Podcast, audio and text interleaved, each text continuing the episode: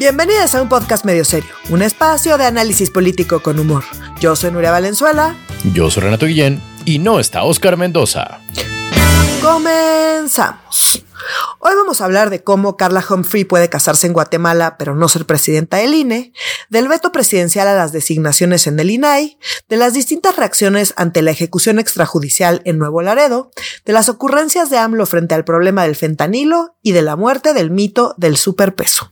Ay, hoy estamos, eh, pero pintos con temas de eh, organismos públicos autónomos, ¿verdad? Y cómo parece que lo autónomo se está como quedando medio atrás, ¿no? ¿De qué, de qué estamos hablando, querida Nuria? Para empezar, en efecto, Carla Humphrey puede casarse en Guatemala pero no ser presidenta del INE, a pesar de que ya tiene un puesto en el INE, ¿no es cierto? En este momento. Exacto. Entonces, ¿Cuál es el problema? ¿Qué tiene? ¿Es una onda sexista? ¿Es este por haberse casado con acá el señor Santiago? ¿O es por, por haberse divorciado?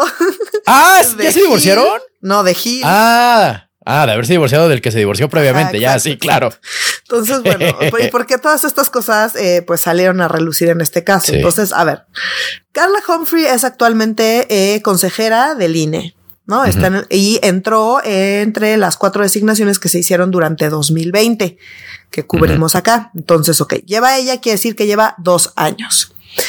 En la constitución dice que eh, tanto el consejero, o sea, presidente, así dice la constitución, está en masculino, no me lo echen en cara a mí, y los consejeros electorales, estoy leyendo la constitución, artículo 41, que es un artículo muy extenso que habla de la, eh, los temas electorales, ¿no? Ok. Dice que el consejero presidente y los consejeros electorales durarán en su cargo nueve años y no podrán ser reelectos.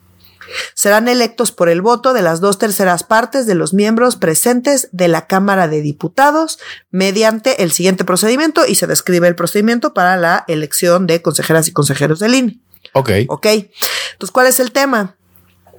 Eh, ¿Te acuerdas que cuando sacaron la convocatoria, la primera convocatoria que sacaron en diputados, se la regresó el Tribunal Electoral porque justamente por cómo está redactado, esto era antes no era así. De hecho, ah, Lorenzo Córdoba entró cuando todo era, cuando todavía era IFE. Ah, ok. Y no entró como presidente. Y después le dieron la presidencia. Entonces, como que digamos que esta es la primera renovación de presidencia que se hace bajo estas reglas.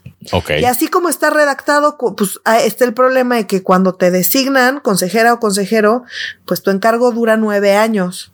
Pero cuando designan la presidencia, esa presidencia también dura nueve años porque así está redactado, pues.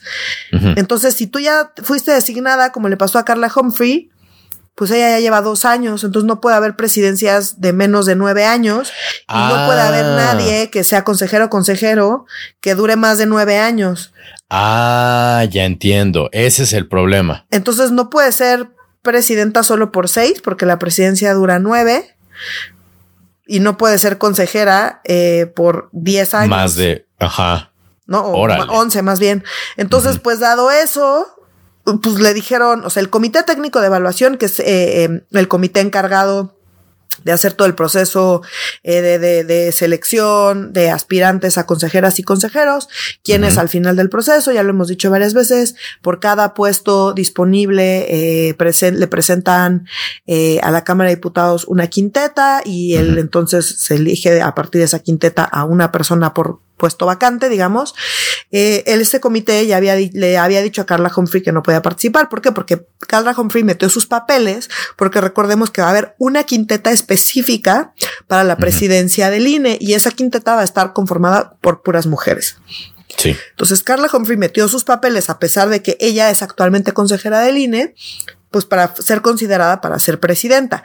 El tema es que, o sea, son varios ahí, ¿no? El primero es que pues si la eligieran, o sea, si ella entrara a ese proceso, pues quedaría un espacio vacante, entonces tendrían que hacer un nuevo proceso para elegir a, otra persona que reemplazara, ¿no? Entonces, eso para empezar.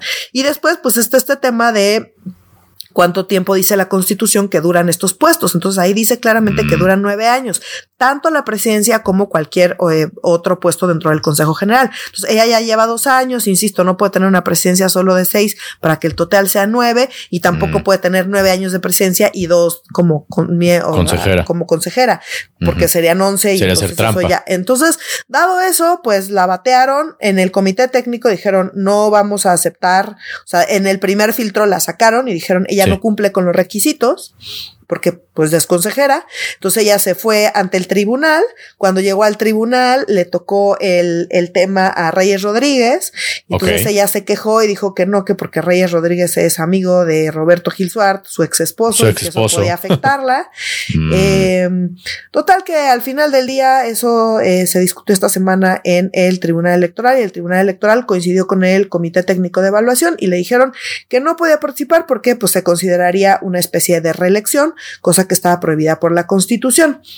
Aquí, ojo, o sea, yo creo que sí se debería de poder, pero para que se pueda, pues porque sí creo que eh, quizás sea buena idea que la presidencia igual no tenga que durar necesariamente nueve años mm. y que se pueda hacer escalonado y que se pueda hacer por una persona que ya lleva un ratito en el Consejo General, ¿no? Yo creo que entrar así, sin, ¿no? De así de sopetón, directo a la presidencia, pues quizá no. Y la otra es que quieres ser consejera, antes te tienes que esperar nueve años, ¿no? Eh, para atinarle a cuando van a elegir a, la persona que va a ser presidenta por nueve años, pues siento que está más complicado y quizá no sea como lo más mm, sensato y que pues sí y que sí limita pues la posibilidad de poder presidir el, el INE, ¿no? Mm. Eh, alguien justamente como Carla Humphrey, que pues entró en, en el 2020 y que pues por haber entrado en el 2020 ahora nunca va a poder ser presidenta del INE.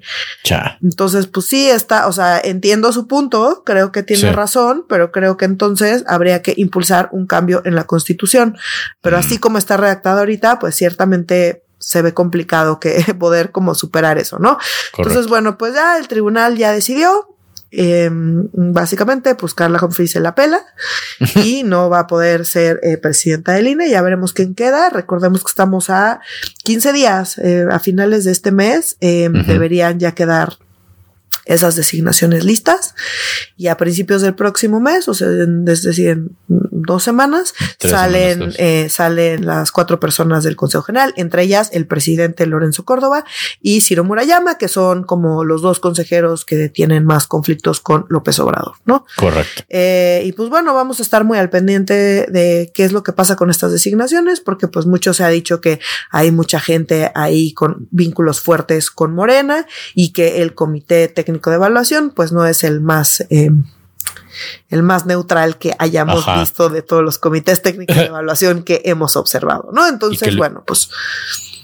Y que lo hicieron muy bien en el examen, decíamos Oscar y yo la semana pasada, que eso trascendió, ¿no? Lo, las muchas respuestas correctas que tenían la gente cercana a Andrés Manuel. Exacto, eso, esa fue una de las cosas que trascendió, que pues mucha gente muy cercana eh, les fue particularmente bien en el examen eh, y pues eh, gente que ya había mostrado que no, que le iba bien el examen, les fue eh, también muy bien, como Javier Aparicio, por ejemplo, ¿no? Pero no, no estaban necesariamente hasta súper arriba, lo cual causó mucho sospechosismo entre mucha gente. Entonces, eh, pues bueno, nada, vamos, vamos a ver eh, cómo avanza. Se supone que hoy jueves eh, deberían estar anunciando ya quienes pasan a la siguiente etapa, que es ya la etapa final, que es la etapa de entrevistas. Ahorita está concluyendo la etapa donde a, los, a las personas que obtuvieron las mejores calificaciones en el examen eh, están evaluando sus ensayos, su experiencia, su, ¿no? su exposición de motivos, etcétera, etcétera. Y a partir de eso van a hacer un siguiente filtro donde van a descartar, ahorita quedan 200 personas aproximadamente, eh, van a descartar a 100 personas y se van a quedar con las 100 em, mejor, mejor evaluadas, ¿no? 50 hombres, 50 mujeres. Eh, ¿Y eso lo están haciendo hoy? Perdóname que te interrumpa. O sea, eh, ¿en este momento están separando el grano de la cebada? llevan varios días desde la semana mm. pasada y se supone que hoy deberían anunciar quiénes, quiénes pasan a la siguiente y última etapa, que ya es la mm. etapa de entrevistas y después de la etapa de entrevistas van a presentar quintetas, ¿no? Muy bien. o sea, ya van a llegar las famosas quintetas. Exacto. Que llevamos anunciando semanas y semanas, ya mero llegan las famosas quintetas. O sea, falta todo el proceso, o sea, que anuncien hoy quiénes pasaron a la siguiente etapa, que entrevisten a todas esas personas, que van a ser 100, 100 entrevistas, pues. Entonces, a lo largo de las próximas dos semanas habrá 100 entrevistas y después de esas 100 entrevistas deliberará el comité y eh, sacará las cinco, las cuatro quintetas, perdón. Muy bien, de las 20 personas. Exacto. Perfecto. Eh, bueno, no, no perfecto. Está, está gacha la, la, manera en la que está ordenada eh, este, este, ¿cómo se llama? La falta de escalonación. No sé si escalonación sea una palabra correcta o una palabra siquiera, pero esta falta de escalonación eh, que tú nos haces notar que en efecto falta, sí se nota que en efecto falta. Oye, y siguiendo hablando, más bien continuando la conversación, sobre los organismos públicos autónomos, el INAI, el Instituto Nacional de Transparencia, Acceso a la Información y Protección de Datos Personales, podría eh, quedarse acéfala. No, bueno, está acéfala ahorita, si mal no, si no entiendo mal, ahorita, eh, más bien no, ahorita no está acéfala, pero está en, en, en, el peligro de que no haya quórum para que, eh, para que, para el pleno de de, su, de sus encuentros, ¿no es cierto? Sí, o sea, no es, no es acéfala como tal, sino, o sea, recordemos que el INAI está presidida por, pues, un, una serie de comisionadas y comisionados, y ahorita, eh, pues, hacen falta dos y luego va a salir uno más, y en fin. Entonces, eh, si no tienen un, un quórum mínimo, eh, pues no pueden sesionar y si no pueden sesionar, pues no, no pueden operar, no, no pueden operar, ¿no? Entonces, este es, ese es uno de los, de los problemas que es, a los que se están enfrentando ahorita, porque le toca eh, al Senado hacer estos, estos nombramientos. Y entonces ya habían hecho dos designaciones que fueron bastante criticadas. Ahorita entramos a eso y resulta que eh, el presidente pasan por presidencia y el presidente puede vetar estas designaciones cosa que hizo. Hizo. Entonces parece que, eh, o sea, digamos, el Senado ya de por sí se andaba tardando. Se puso las pilas, hizo las designaciones y, y, el presidente las vetó.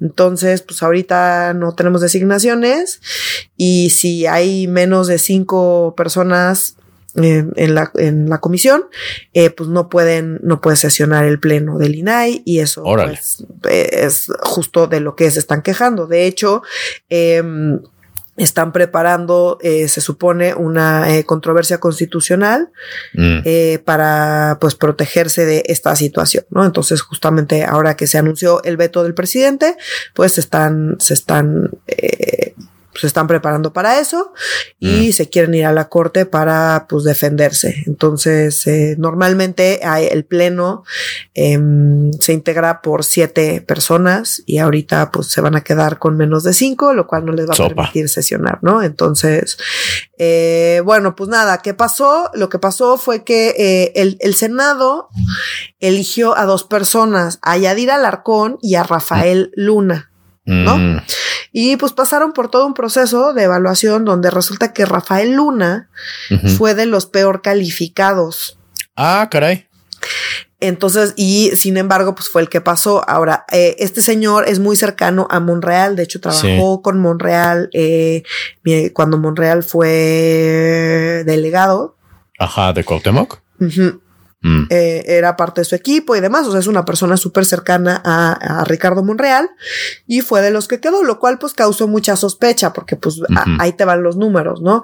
Eh, fue una votación por mayoría. Entonces, eh, Alarcón obtuvo 78 de los 105 votos posibles y Luna obtuvo 74, ¿no? Entonces, bueno, pues Luna, que resultó electo, a pesar de que te digo, sus notas fueron muy malas, sus notas dentro de las comisiones dictaminadoras en el Senado logró 37 de 48 puntos posibles. Órale. Pues, o sea, lejos de pues los mejores calificados, no, En las comisiones dictaminadoras y dentro del Consejo de Evaluación, que es una instancia independiente del Senado, o sea, está, hay eh, comisiones dentro del Senado que hacen su, su no, o sea, su, su calificación, digamos, y eh, el Consejo de Evaluación obtuvo solo 14 de 24 puntos. Fue la segunda peor cifra.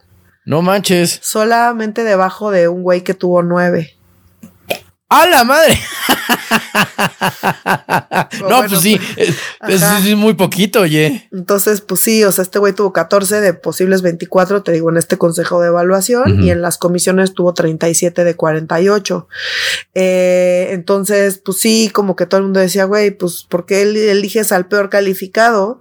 O sea, ¿por, pues, ¿por qué está designando al Senado al peor calificado? Sin mm. embargo, eh, Alarcón, si tuvo altas calificaciones. Yadir Alarcón tuvo altas calificaciones. Cuando llegó al presidente, el presidente los vetó a ambos. A los dos. Exacto. Entonces, pues tanto Yadir Alarcón como Rafael Luna, pues ya no van a ser comisionada y comisionado del INAI. Sí. Una pregunta. ¿En teoría pudo haber eh, pudo haber vetado nomás a uno? ¿O nomás a una? Pues yo supongo que sí. O sea, no veo hmm. por qué no, que es como justo una de las quejas de como. Ahora, ojo. Ajá la justificación de López Obrador es que él nota que se repartieron entre, entre Morena y el PAN. Entonces que le dieron, que, que le dieron, eh, Yadir Alarcón, digamos, es del PAN, y Rafael Luna, pues es de Morena, porque es el güey que es cercano a Monreal. Entonces dijo que él vio que se andaban ahí repartiendo y que eso estaba muy mal y que por eso vetaba a ambos. Entonces no, o sea, él dice, no, o sea, no dijo lo vete por, por, por chafa, sino que lo vetó por un tema político que dice que se los andaban eh, repartiendo y que pues eso a él no le parece y entonces que por eso los veta que porque fue un acuerdo entre partidos. Ahora, pues siempre es un acuerdo entre partidos, ¿no? Ajá, es que pues de cuál designación es parte del punto justamente es que haya acuerdo. Ni modo que cómo. pues el acuerdo pues es entre partidos porque pues los partidos pues son los que están en el Congreso, que es a quien le tocan estas designaciones. O sea, como que tampoco es como que digas, ay, ¿cómo es posible que haya habido un acuerdo? Pues es lo que de hecho se espera. Están diseñados estos procesos justamente para incentivar que haya acuerdos y que todo el mundo esté valga la redundancia, de acuerdo con las designaciones y las decisiones, ¿no? Claro. Entonces, eh, y bueno, sí mencionó que además este güey pues había obtenido malas calificaciones y que la otra casi casi era militante del PAN, entonces que pues no, que por eso los vetaba. Em, ¿Qué pasará ahora? Entonces acá es artículo sexto de la Constitución, también establece... Eh, ok este tema del INAI. Entonces dice que el organismo se integra por siete comisionados y que para su nombramiento la Cámara de Senadores, previa realización de una amplia consulta a la sociedad a propuesta de los grupos parlamentarios y con el voto de las dos terceras partes de los miembros presentes, nombrará al comisionado que deba cubrir la vacante, ¿no? Ok. Eh, el nombramiento, esto está en la Constitución, podrá ser objetado por el presidente de la República en un plazo de 10 días hábiles, cosa que, insisto, López Obrador acaba de hacer en menos de 10 días hábiles. Si el presidente de la República no objetara el nombramiento, pues ya queda, ¿no? Ahora, en caso de que el presidente de la República objetara el nombramiento, entonces la Cámara de Senadores nombrará a una nueva propuesta, ¿no? Entonces, en este caso, como pues son dos vacantes, van a tener que nombrar a otras dos personas. Eh, en los mismos términos del párrafo anterior, pero con una votación de las tres quintas partes, ya no dos terceras, sino tres quintas. Ok. Entonces, en vez de 66%, 60% se requiere. Ok. Ok. Se requiere de a menos, ya. Exacto. Entonces, eh, si el presidente volviera a objetar la, esta, este segunda nombramiento, entonces la Cámara de Senadores puede volver a, presentar y ya no podría el presidente vetar esa tercera opción, digamos, y también sería con una votación de eh, tres quintas partes. De tres quintas partes. El tema, pues, es que pues el proceso no sabemos cuánto tiempo puede tomar y pues mientras tanto corren el riesgo de que pues se, queden y que no puedan sesionar porque van a tener a menos de cinco personas, ¿no? ¿Cuánto tiempo es la bomba de tiempo para que puedan sesionar? ¿Son meses o son semanas? Eh, son semanas, según entiendo. Son semanas, o sea, también es eh, tienen que meterle pilas porque puede puede ocurrir, digamos, la, la la tragedia, pues. Sí, sí, sí, sí. O sea, ahorita están en riesgo justamente de que, de que eso suceda. Y entonces por eso te digo que el propio INAI ya se eh, está preparando, o eso, eso salió hoy, pues, o sea, justo ante, ante el veto, está preparando una, una controversia constitucional para evitar esto, porque pues lo que dicen es están, o sea, en realidad el veto es para que no nos alcance el quórum. Mm. Y, y pues no podamos operar, ¿no? Como que él nos están atando de manos y entonces eso es eh, ante lo que pues están, se están quejando. Entonces, pues, ya. y digo, no ayuda que Andrés Manuel tiene una cierta tirria, o sea, en general a los organismos públicos autónomos, insisto, pero al INAI en particular, como que el, el INE es el famoso ¿no? El INE es como el gran, el gran eh, eh, lobo de Andrés Manuel, pero también el INAI es un, o sea, es un lobito, es un este, es un, ¿cómo decirlo? Si el INE es Bowser, ¿no? De, de Mario Bros, eh, el INAI es como una de esas tortuguitas que las aplastabas y salían disparado el caparazón, ¿sabes? Como también, por ahí dijo en la mañana, no recuerdo si hoy o ayer, o ayer, que dijo, a mí ya no me va a tocar este reformar el INAI, pero el que sigue, uh, van a ver si no no, sabes, como ya incluso vaticinando que eh, no solo que iba a pasar, sino que quien llegue a la silla grande será este afín a las ideas de, de Andrés Manuel, ¿no? Sí, pues te, acuerdas que de hecho ha llegado a plantear hasta como que es importante y necesario desaparecer al INAI. Sí, claro, pues a pesar de que, era... o sea, gracias a muchos de los escándalos de corrupción y muchas de las cosas que, que incluso le han beneficiado a López Obrador políticamente, pues han salido gracias justamente, justamente al INAI. Así Entonces, pues vamos a ver qué pasa y pues insisto, a ver, o sea, ayer, ayer miércoles, que fue eh, cuando se dio como este tema del veto, eh, por unanimidad, las personas que quedan en el consejo, que son cinco, eh, decidieron, eh, pues sí, preparar una controversia constitucional y para mandarla a la corte y pues para protegerse de, que los, pues al final los, los inhabiliten como, de institución, pues. Sí, no, que pues, podamos seguir teniendo, dice, me estoy viendo aquí una en, la nota de proceso que dice, el presidente cuestionó lo que ha hecho el INAI en 23 años, díganme de una denuncia de corrupción. Y es de, pues si hay más de una. O sea, no, no, neta, ¿no te acuerdas, Andrés Manuel? Como no, no, sí hay que revisarle la memoria del señor, porque pues de, de nada más de Enrique Peñanito me acuerdo de dos o tres.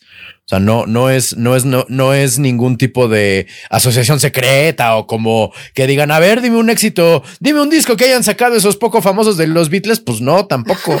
No, no, no. Sí, no. Sí, sí, ya es muy claramente una, una, como decir, una, una pregunta al aire que avienta Andrés Manuel y es como, sí, hay más de un ejemplo de esto que estás preguntando, este Andrés Manuel. Pero bueno, este, espero que sigamos teniendo organismos públicos autónomos en el mediano plazo y que no queden este eh, acéfalos. Eh, y bueno, hablando, bueno, no, aquí no es acéfalo, pero más bien, eh, bueno, no, iba a ser un chiste horrible, pero es que es una cosa tan, tan desgarradora, pero al mismo tiempo tan usual y que irónicamente no está Creo que por mucho menos que esto salimos a marchar eh, cuando gobernaba Peña Nieto, ¿sabes?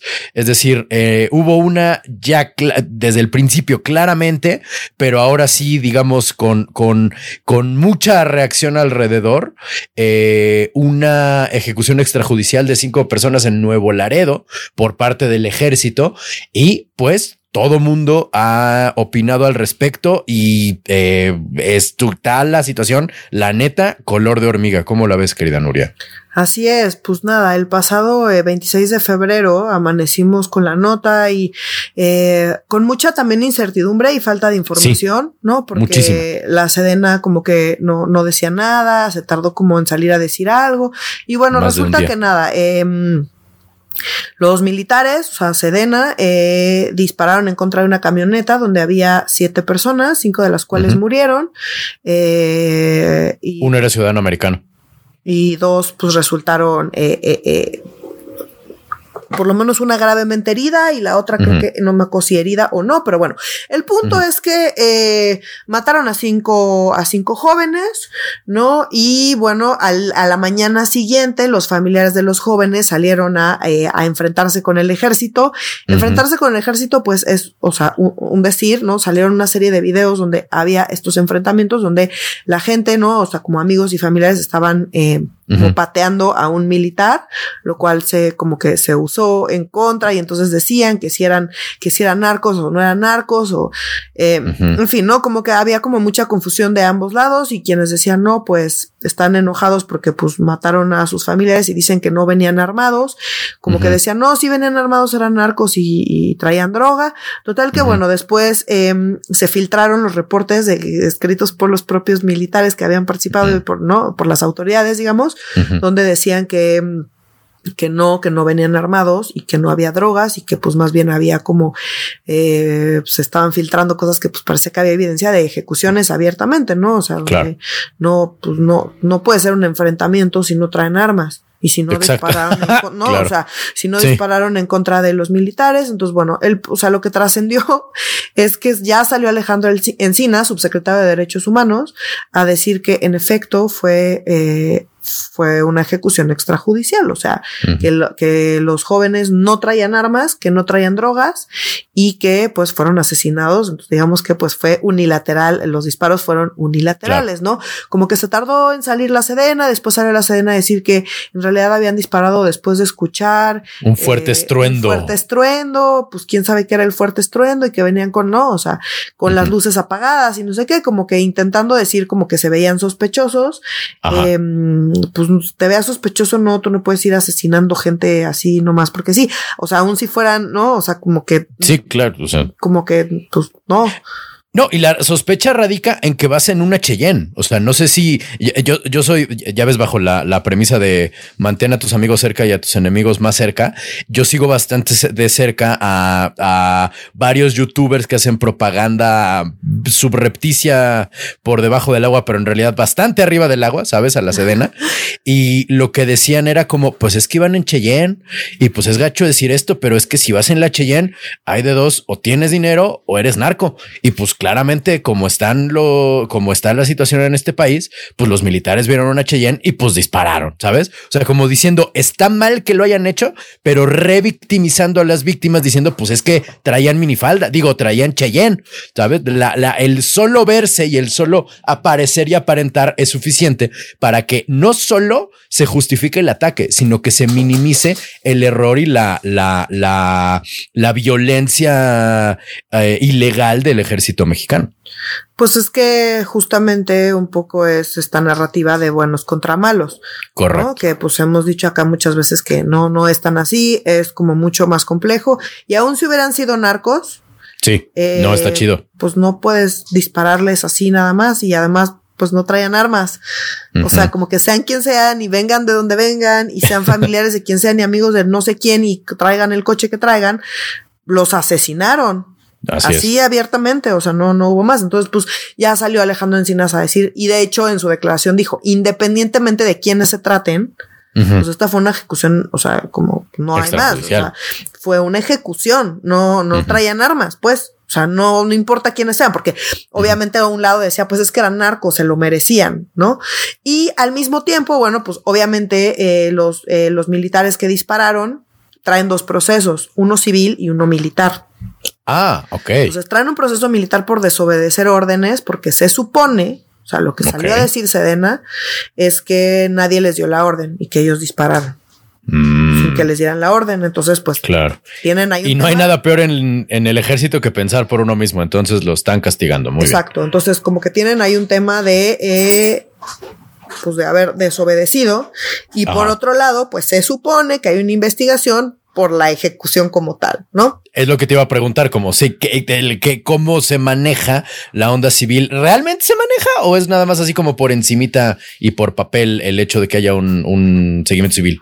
pues que es que están investigando, pues ya, ya mm. veremos. Normalmente la verdad es que no, que como que se lo apaña, digamos, la justicia militar y pues es una caja negra donde no sabemos bien qué es lo que sucede. Como sea, no los, o sea, en la justicia militar, como mataron civiles, ese delito, digamos, pues le corresponde pues, pues al fuero civil, no al fuero militar. Lo que le corresponde al fuero militar, pues es eh, la parte de la desobediencia. Entonces, esa, eh, pues ahorita te digo, tienen dos procesos. Y justamente esto, en buena medida, detonó, ojo, la eh, una movilización que hubo el domingo pasado. Ah, sí, ¿qué onda con eso? Es una movilización de los familiares de, eh, de las personas que están en el ejército y que pues el ejército ha abandonado, que eso es importante como decir, no fue en favor de la institución militar, de hecho fue pues medio en contra, decir pues están abandonando a nuestros familiares, cosa que es cierta, ¿no? O sea, como, a ver, ojo, la institución militar es una cosa horrible, que a los primeros a los que, a los que maltratan es, justamente a los soldados. Sí. Entonces, eh, Tan es así que el propio presidente eh, estaba enojado con la, con la marcha, ¿no? O sea, con la manifestación. De hecho, como que insinuó que en realidad era una manifestación que estaba promovida por la delincuencia organizada y dijo, y estoy citando, aprovecho para informar que esa marcha que están convocando tiene propósitos nada justos, sanos, que supuestamente es para defender al ejército, que nadie se deje engañar. No, pues. Órale.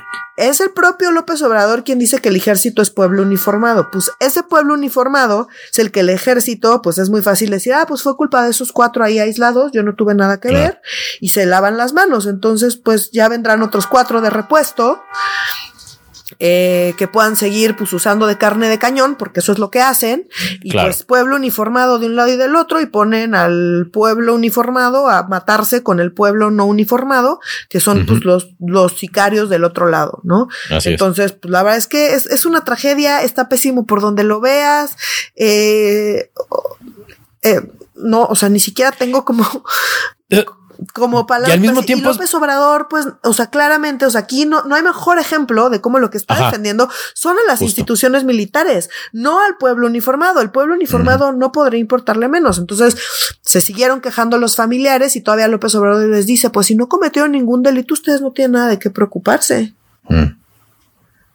Pero pues les van a decir que sí cometieron un delito porque cometieron un delito.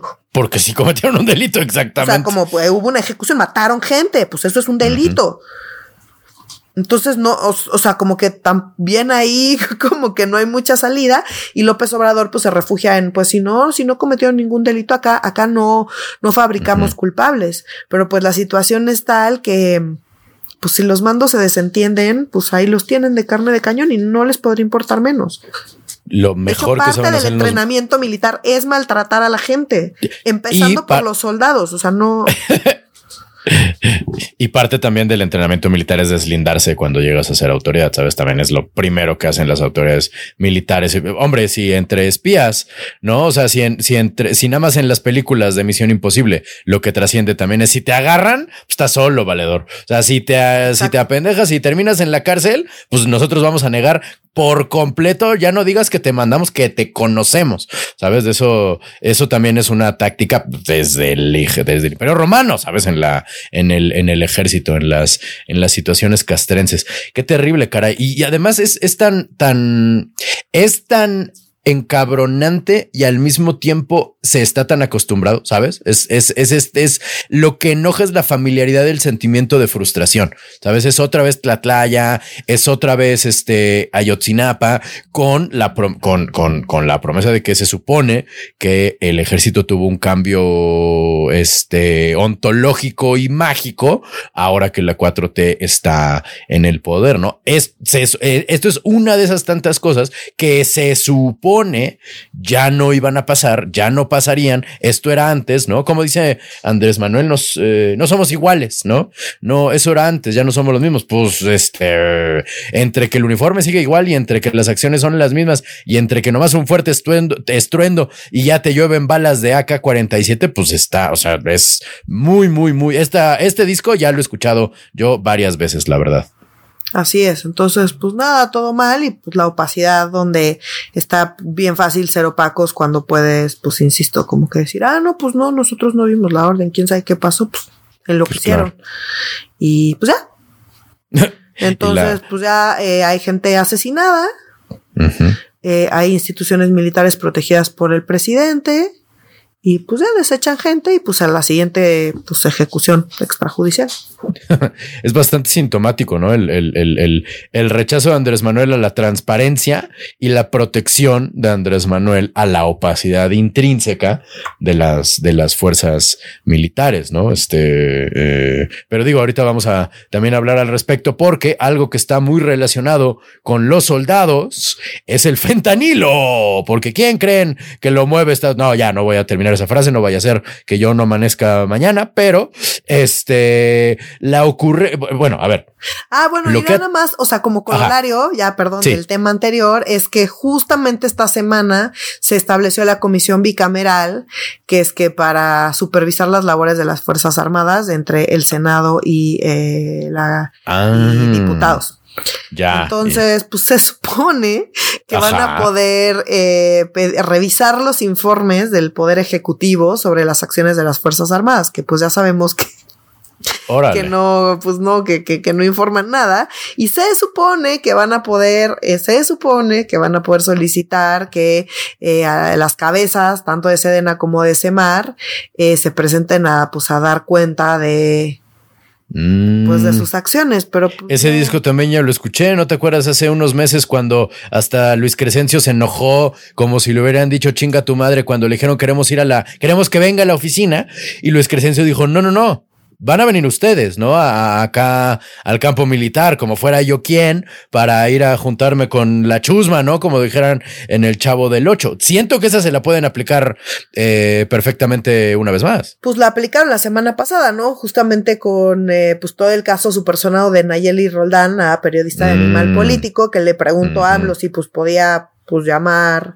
a Luis Crescencio Sandoval a que explicara lo que había pasado con el tema este de... Em, de Pegasus. De Pegasus y de el espionaje a civiles y AMLO pues se negó, dijo que no en él y cambió de tema y demás, pues es, lo que suele pasar, ¿no? Nada más como recordando que esta comisión bicameral fue de las cosas que pusieron eh, como condición para modificar el quinto transitorio. El quinto transitorio, claro que sí. El, que se supone que iban a estar eh, la participación de las fuerzas Armadas hasta 2024, lo extendieron hasta 2028 y, y, parte de las condiciones que ponen ahí, que pues fue, son un chiste, pues es esta comisión bicameral que bueno, pues se supone que eh, ya está integrada y que yo sinceramente no espero que logre absolutamente nada, pero bueno, pues ya está integrada y ya veremos qué pasa ahí. Eh, sí hay varias personas como de la oposición que pues seguramente estarán haciendo... Eso te iba a preguntar algo de ruido. Eh, sí, hay de todos, de todos los partidos, ¿no? Eh, incluido. Pues es bicameral, pero campechano. Sí, o sea, está por ejemplo Emilio Álvarez y Casa, que es como de ah, qué bueno. ajá, de los que como que hace más ruido del grupo plural, ¿no? Gente del PES, está Miguel Ángel Mancera del PRD. Órale, yo no, pues ya le cayó un pelo a la sopa eh, Damián Cepeda del PAN, José Carlos Ramírez del PRI, Clemente Castañeda de Movimiento Ciudadano, en fin, ¿no? Eh, eh, entre otros, pues. Ya, Entonces, bueno, pues vamos, vamos a ver qué pasa. Yo la verdad es que no espero que pase mucho. No, yo tampoco. Pero bueno, pues es como corolario de pues que es que estos son los controles que tenemos, pero pues los controles pues no, no van a servir de nada. Y más bien, pues está, es lamentable, eh, pues que veamos cómo ejecuta el ejército gente en la calle y que López Obrador no pasa nada. Los defienda, ¿no? Bienvenidos al futuro, mi gente. ¿Se parece mucho al pasado? Ah, pues no, no es mi culpa. Pero bienvenidos al futuro. Este, oye, y siguiendo, ahora sí más bien, continuando con el tema del fentanilo, eh, lo que trascendió fue la ocurrencia de Andrés Manuel diciendo como que le iba a pedir a científicos y a médicos mexicanos que, se investigara la posibilidad de que se dejara de usar el fentanilo, ¿no? Y me acuerdo que fue, o sea, lo, lo vi, esa mañanera sí la vi y lo, eh, lo recuerdo él diciendo como porque antes se utilizaban otros analgésicos, ¿no? Si se deja de usar el fentanilo como analgésico de modo médico, pues ya va a estar prohibido médicamente y está prohibido legalmente, pues ya se desaparece el fentanilo para siempre, porque antes se usaban otros analgésicos, ¿no? Y es como querer prohibir las bombas atómicas diciendo antes usábamos flechas, ¿sabes? Como antes usábamos flechas, me gustaría que regresáramos a esa parte anterior, porque la bomba atómica está muy cabrona. Intentemos ver si podemos regresar a las flechas ya que estamos en la era atómica. Pues no, o sea, claramente no. Y digo, no es lo más importante el tomo, el todo el tema del fentanilo, pero Andrés Manuel sabe perfectamente que es el tipo de cosas que hace que la gente empecemos a discutir más de esto que el verdadero tema del fentanilo. Pues, o sea, no sé, no, sé si me encanta la analogía porque pues yo creo que las bombas atómicas no están chidas. no, bueno, no. No, o sea, no, pero es que el Las flechas tampoco. no, pero es que el fentanilo Sí, pero pues una flecha está menos mala que, o sea, sí, objetivamente. Que una bomba atómica. Está menos mal una flecha que una bomba atómica. Ok, ok. Entonces, y pues en el caso del fentanilo, no, a ver, ojo, el fentanilo legal es, eh, es, un, es un analgésico que se usa, que es barato de producir, que es fácil de utilizar y que rinde bien y que legalmente está muy controlado. Mm. No es el problema el fentanilo legal. Mm. Está demostradísimo que hay fentanilo ilegal. O sea, como que eso, y que ese es el problema. Entonces, no solo no resuelve, sino que es una ocurrencia más de estas ocurrencias médicas que ha tenido López Obrador desde el principio del sexenio, que meten muchísimos problemas a pacientes y a pues el sistema de salud como si no tuviera ya de por sí demasiados problemas.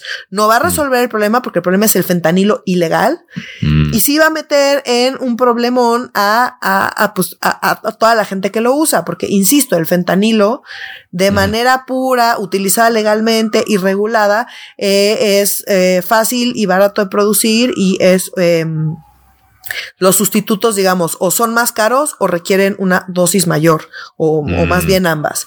Entonces, como que em, si no es que no haya sustitutos, si hay sustitutos, pero son eh, más caros y requerirían mayores dosis.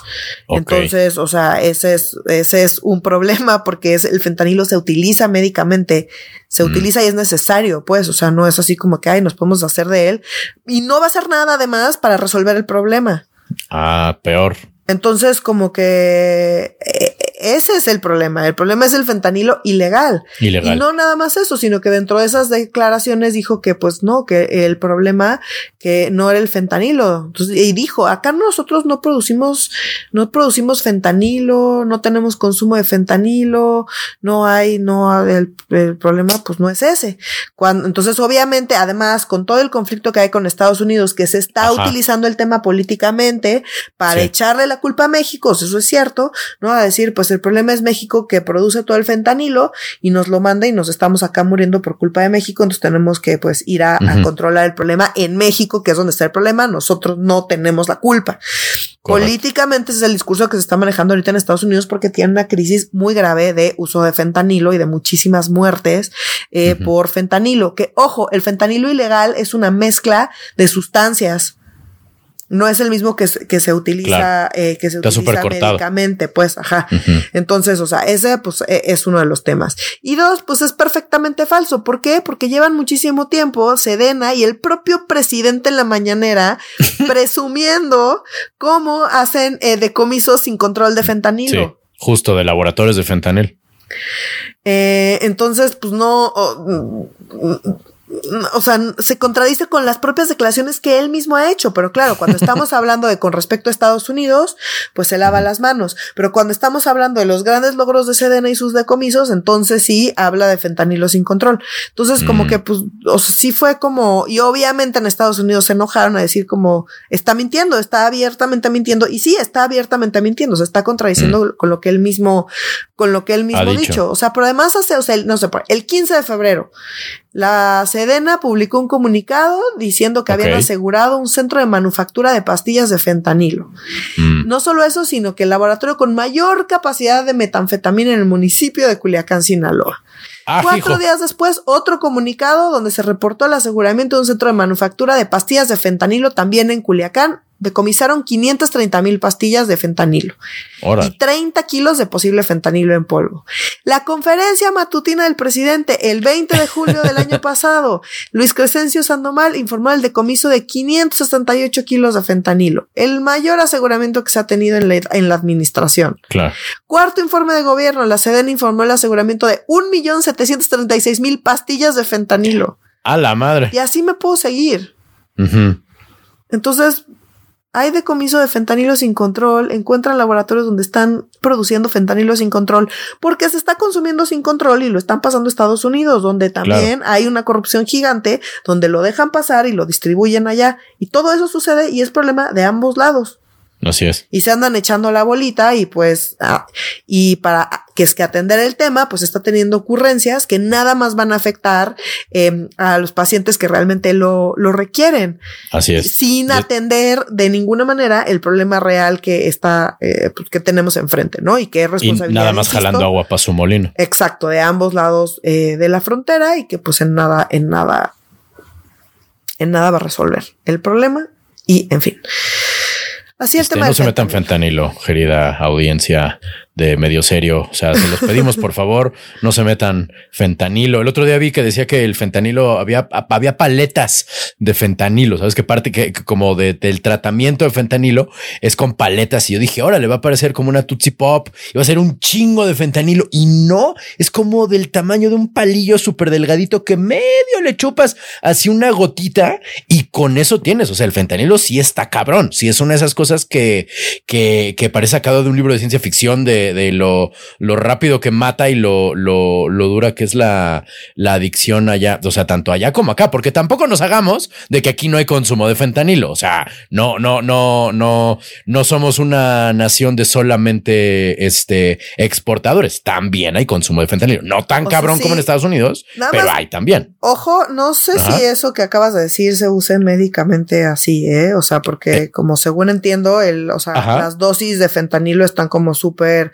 súper eh, dosificadas. Es una dosis, o sea, como son, uno, se utiliza de manera pura y dos, está muy estrictamente dosificado y se utiliza como anestesia. Entonces, Ajá. no creo que haya pastillas, suena más bien a chats para. No, paletas, paletas. O sea, que le dicen paletas, pero no es una paleta. O sea, que el, que el, que le- que el, que el modo de administración le dicen paleta, pero no es ni de fe. O sea, que es una micro, micro, micro gota que te ponen en la, en la lengua. Pero no sé, o sea, le dicen paleta No de cariño. sé, yo- no, ajá, o sea, no, Mm. no, no sé, no sé, no sé, yo revisaría. no tengo los pelos de la burra eso. en la mano, Exacto. entonces no voy a, te lo digo a porque- asegurarlo. Sí. Porque sí hay como muchísima desinformación al respecto y nada más sí quiero dejar como muy claro que una cosa es lo que se usa médicamente, que es puro y que está súper dosificado y súper controlado, y el otro es una mezcla de un montón de sustancias.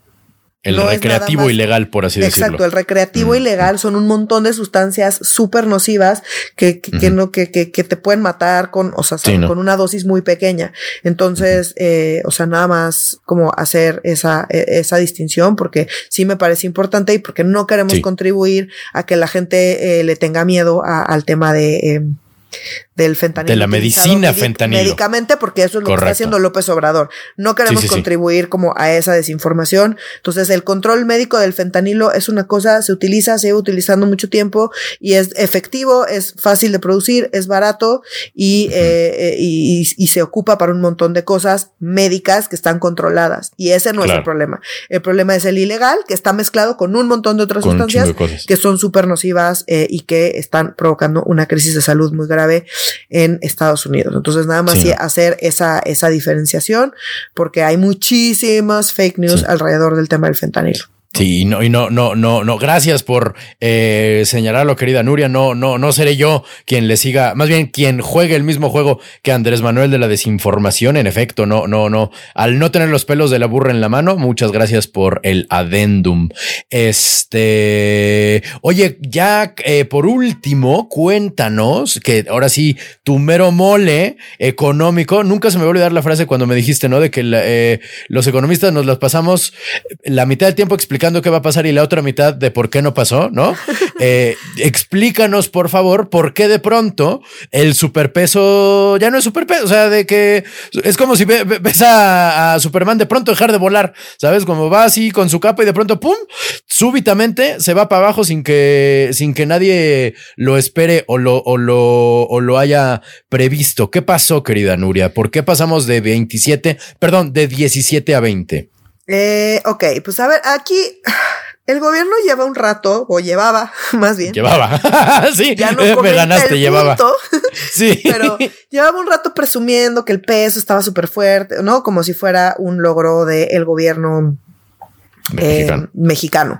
Cosa que no es, o sea, tiene que ver con Sí, no. factores externos, completamente con factores externos. Y así como no fue culpa del gobierno mexicano esos factores externos que eh, apreciaron muchísimo el peso, no es culpa del gobierno mexicano lo que está pasando. ¿Qué está pasando? Seguramente escuchaste y nuestra audiencia seguramente habrá escuchado que quebró un banco de. Silicon Valley, ¿no? O sea, literalmente el Silicon Valley Bank.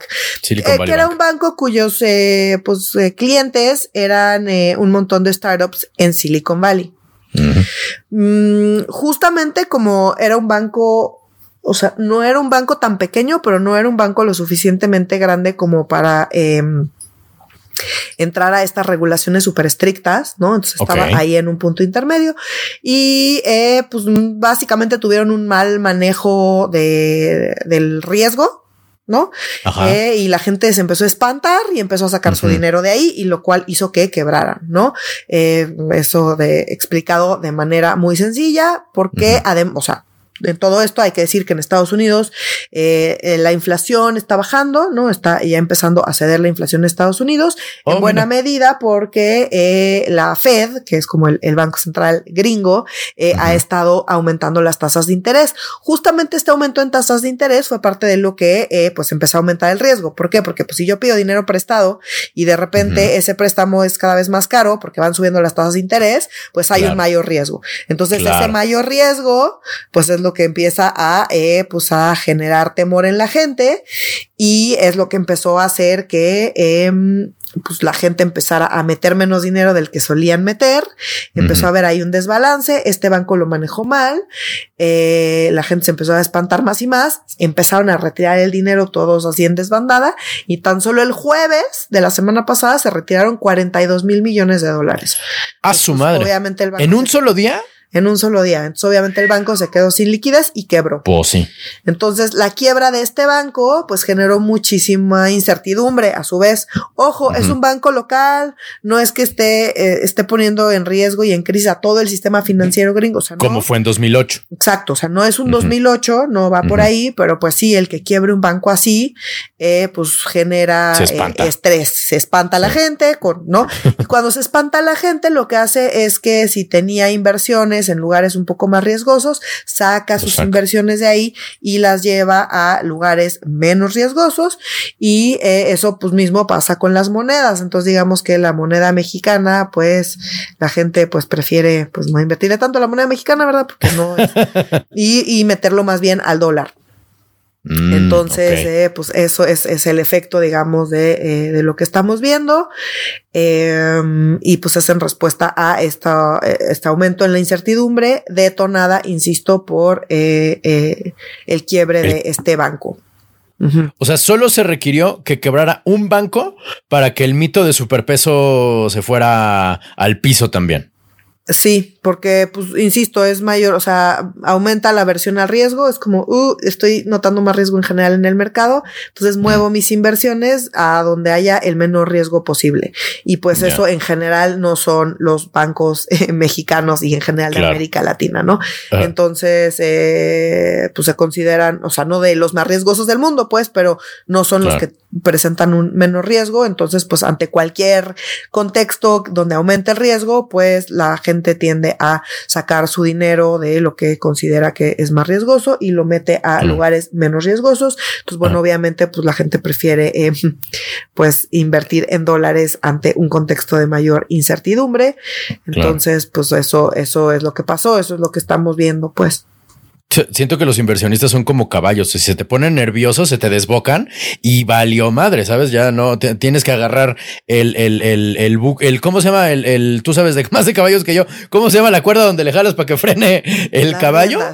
En la rienda, exactamente. Le tienes que jalar la rienda muy, muy duro para que, para que se detenga y cause el menos estragos posibles. Pero entonces no hay tanto, de nuevo, no es 2008, no es como que vayan a caer las fichas de dominó como fue hace un, como fue en 2008, insisto, que fue pa, pa, pa, pa, pa, y que en tres días quebraron no sé cuántos bancos y que la liquidez y que no, no es este el caso, es un banco chiquitín. No, no, no, o sea, eso es un banco mucho más pequeño. Ese y otro, Signature Bank, también quebró. Entonces, como que eso, pues más bien elevó la incertidumbre, insisto, pues las economías, eh, no, o sea, tiendes, cuando no hay un riesgo tan alto, tiendes a eh, invertir en economías con un poquito más de riesgo, como es la mexicana, en general América Latina, eh, y cuando el riesgo aumenta, pues, eh, pues modificas tus inversiones para protegerlas. Claro. Em, entonces, pues eso hace que pues, salga dinero, pues, y, eso se ve muy reflejado en el tipo de cambio. Entonces, eso es lo que estamos viendo y por eso fue tan abrupto. Y bueno, y pues el superpeso, pues medio mito, porque fueron una serie ahí de condiciones, y pues sí hay que recordar que pues la inflación en México sigue bastante más alta que en Estados Unidos. Entonces, pues de oh. nada nos sirve que que el dólar esté tan alto. Uno, porque pues si importas cosas, pues te sale más caro y además te alcanza todo para menos, entonces mete en más problemas a la gente que está eh, perdón, a, la gente que exporta, no está ah. exportando, está recibiendo menos dinero por lo, por todo lo que está exportando y además todo está más caro acá. Ya. Entonces, eh, pues no necesariamente el superpeso en las condiciones actuales es como algo súper deseable. Es deseable para quién? Para pues quienes importan cosas, pero de todos modos, pues aunque importes más barato, pues si todo está más caro acá, el problema principal que tenemos es la es inflación. Que todo está más caro acá. ¿no? Entonces, eh, pues sí, o sea, el tipo de cambio le ayuda a quienes importan, no necesariamente le ayuda a quienes exportan. Hay muchísima exportación eh, en dólares, entonces, pues como que también que el dólar baje tanto no necesariamente le conviene a todo el mundo. Insisto, y como sea, te convenga o no te convenga, pues el problema de la inflación eh, pues persiste. ¿no? O sea, todo está más caro y eso pues es un problema para todo el mundo, no importa si importas o exportas en dólares o en pesos, pues, o sea, como claro. la inflación es la inflación. Entonces, bueno, pues nada, o sea, como que sí tomar en cuenta que en estos niveles de inflación tan altos, eh, pues el tipo de cambio, o sea, es un factor, pero no necesariamente, uno, no le conviene a todo el mundo, sobre todo considerando que hay muchas exportaciones y pues menos le conviene en un contexto de inflación, ¿no? Entonces, pues el tema de super, y la inflación, pues sí es algo de lo que si bien los motores de la inflación también pues están muy influenciados por factores externos, pues eso es algo que sí le corresponde, digamos, a, México controlar, ¿no? Y es lo, único bueno que le veo a esto es que es un sombrero ajeno con el cual Andrés Manuel va a dejar de hacer caravana, ¿sabes? O sea, era de que aumentan las remesas. Ah, pues a la caravana de Andrés Manuel, aunque no fue logro suyo. Ah, el peso está a 18. Ah, pues caravana de Andrés Manuel, aunque no era lo suyo. Este, juzgaron al, a García Luna en Estados Unidos. Ah, otra caravana de Andrés Manuel cuando el sombrero no es suyo, ¿sabes? Por lo menos, lo, la única buena noticia de esto que ya no, no, esa caravana nos la vamos a ahorrar por lo menos esta semana. Así es. Entonces, pero bueno, pues ya encontrarán otra, pues. Ah, no, claro, si sombreros ajenos sobran. O sea, justo cuando no tienes, lo que sobran son sombreros ajenos, querida. Así lo encuentras más fácilmente. Oye, pues hemos terminado con los temas eh, de esta semana. Tocamos temas bastante trágicos, tocamos temas bastante espantosos, pero creo que sobrevivimos una vez más una semana de movimientos políticos, incertidumbres y eh, eh, organismos públicos autónomos en, en, en, caída libre. Así es. Oye, solo quiero hacer una nota sobre algo que dijeron la semana pasada que yo no estuve y que estoy completamente ah, en desacuerdo. ¿Cuál? ¿Por qué? ¿Qué dijimos? Quiero comentarlo. Sobre la marcha del INE. Ok. O sea, me parece, y porque además lo vi en, en muchos espacios y me parece como bastante preocupante, porque ah, ¿para qué es una marcha? Esta es una pregunta para ti. ¿Para qué es una marcha? ¿Para qué es una marcha? Para demostrar, no, no para demostrar, para mostrar una opinión eh, que se tiene eh, grupalmente, yo diría. Una, una, una propuesta o una idea. Sí, ¿por qué? Pues porque si la marcha es sobre las ideas, pues quién está en la marcha es menos importante que la idea alrededor de la marcha. Vas a una marcha a manifestarte sobre una idea entonces me parece que decir que no vas a ir a la marcha por quién está en la marcha o, criticar a la marcha por quiénes van a la marcha es súper problemático. Ya. Súper problemático, sobre todo hablando de democracia. Ok. Si algo defiende la democracia es que pueda haber, que permite la pluralidad. Si en una marcha tiene sentido que haya gente que piensa distinto a ti, es en una marcha por la democracia, precisamente. Entonces, salir a decir que qué oso ir a una marcha donde hay alguien que piensa distinto a ti es profundamente conservador y es profundamente antidemocrático.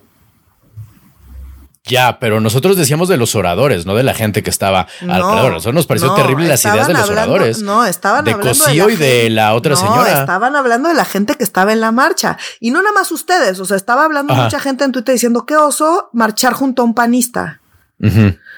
Pues no, no. para marchar frente a un panista si la marcha es antiderechos. Pero cuando la marcha es sobre democracia, pues a mí me da igual quién esté junto a mí. Si la marcha es para decir que pues hay, que habría que defender la democracia, pues voy a ir a manifestar que quiero defender la democracia independientemente de quién está junto. Entonces, como que esta onda de yo no vuelvo a marchar, yo no, yo no marcho junto a panistas porque son antiderechos, es como si mañana hubiera una marcha en contra del abuso infantil. Yo puedo pensar en muchísima gente que tiene agendas completamente distintas en muchas otras agendas y temas que puede estar de acuerdo acuerdo en que el abuso infantil está, está mal y que habría que manifestarse en contra del abuso infantil y vas a una marcha a manifestarte en contra del abuso infantil. No a estar de acuerdo con absolutamente todas las ideas del resto de las personas que están alrededor de esa marcha, porque entonces no podríamos ejercer presión sobre nada. Totalmente. Porque tendrías que ir nada más a marchar con gente que piensa igualito a ti en todos los otros temas. Que no tiene sentido. No, y totalmente. El, el, yo, yo fui a marchar a esta segunda convocatoria, eh, justamente como a mí, yo amo tanto la democracia que marché junto a priistas, panistas y perredistas. Totalmente. Es, así, lo, lo, lo, veo así. Lo que, insisto, a mí lo que me pareció terrorífico fue el discurso sinarquista de la, de la, de, ay, se me fue ahorita el nombre de, de, la señora, como no, no, no. Digo, sí se me hizo chistoso ver a los últimos cuatro perredistas marchando junto, junto a mí en este, en Madero. Fue muy chistoso porque traían así sus playeras amarillas, sus letreros y entonces rosa, rosa, cuatro amarillos, rosa, blanco, rosa, blanco, rosa, blanco. Fue muy cagado. Pero según yo, lo que más dijimos fue de lo terrible de los discursos, tanto de Cosío como de esta señora. A mí no me importa marchar con panistas. Yo dije que fue muy chistoso recordar cuando en la época de 132 le estábamos enseñando a los vatos de la, de la UP, digo, perdón, de la, de la no era de la ópera, de otra universidad, no, enseñándoles de y recordándoles cómo era el proceso de la marcha. Pero no, yo no tengo ningún problema con haber marchado con panistas y con, con perredistas. No me gustó nada los discursos que hubo y eso me hizo decir, ah, si esta es la idea, pues yo no marcho, sorry, ya no regreso, no, debut y despedida para mí, personalmente. Pues no, para mí no, o sea, porque creo que justamente es como decir, más bien habría que exigir que haya también otras voces hablando en una, en una causa que es mucho más plural de lo que aparentó. Estoy de acuerdo. Pero no decir ya no vuelvo a ir porque, porque entonces parece, porque así se escuchó, como de pues yo no vuelvo a marchar con esta gente. Es como no, o sea, justamente si, si, si vas a defender la democracia, vas a defender el que pueda haber gente que piensa completamente distinto en un mismo espacio, el que hay espacios para gente que piensa distinto. Y por definición pues van a pensar distinto a ti algunas de esas personas o muchas de esas personas. Entonces como que me parece problemático y también lo digo porque muchos grupos es como de o, o es sobre mi agenda o yo no marcho porque no me corresponde, ¿no? Como las feministas de o, o, es sobre violencia o no me corresponde, como si no nos afectara que afectaciones al sistema democrático afectan a todos los grupos, empezando por las minorías y empezando, justamente por las agendas que les falta mucho por avanzar. Si no tenemos los espacios para poder avanzar esas agendas, si hoy se complican esas agendas, mañana que haya menos espacios democráticos, más se van a complicar cualquiera de esas agendas. Entonces, no importa si Beatriz Pajés dio el peor discurso de la historia, que sí lo dio. A mí me da todavía más escosor escuchar a alguien que se supone que está peleando por agendas minoritarias, el sentir que el tema del INE es un tema de derecha. El dejar que eh, la banda antiderechos se apropie del discurso democrático es lo peor, es, es, es peor que el plan B. Sí, no, bueno, pues, evidentemente ya lo tomaron. Después de escuchar a Pajés, creo que ya es un poco tarde. No, es que justamente no? Es que, y decir estas cosas no ayuda, lo empeora. Entonces, pues no, no estoy de acuerdo en participar en un podcast donde siento que está empeorando el discurso, eh, donde pues ya se ya se, ya pues apropiando esa agenda, pues ya ni modo, soltemos la agenda porque pues ya no, no, espérate, no soltemos la agenda, dejemos de marchar con ellos, no soltar la agenda y marchar. Pues, no, son cosas hay que marchar mientras más gente haya, mejor. Porque ese es todo el punto de ir a marchar. Mientras más gente haya, mejor. Eso implica necesario y forzosamente marchar con toda la gente posible que esté de acuerdo con que habría que defender a la democracia incluyendo a las mm. personas que piensan distinto a ti, porque si no, no vas a llegar al volumen de gente que requieres para que se muestre lo importante que es la agenda. Necesaria y forzosamente, especialmente hablando de democracia, tienes que ir a marchar con gente que piensa distinto a ti. No hay nada más antidemocrático que decir, no voy a ir a marchar con alguien que piense distinto a mí. No, bueno, si hay algo más antidemocrático. Hay algo más antidemocrático, decir, no pueden marchar y mandar a la policía. Eso es más antidemocrático, ¿estás de acuerdo? Mm, pues no necesariamente, porque no necesariamente. tú no mandas a la policía, esa la manda la autoridad. No, bueno, pero es un acto mayormente antidemocrático mandar a una como persona que puede marchar, no como autoridad. Mm. Es una actitud muy antidemocrática decir eso. Voy a soltar cualquier idea. Sí, quien va a hablar va a pensar diferente a mí. Pero no es la idea, es la marcha. O sea, es que la marcha es sobre un tema y el tema es defender la democracia. Así de sencillo y así de absurdo. Ah, yo odio las marchas. O sea, para empezar, y voy.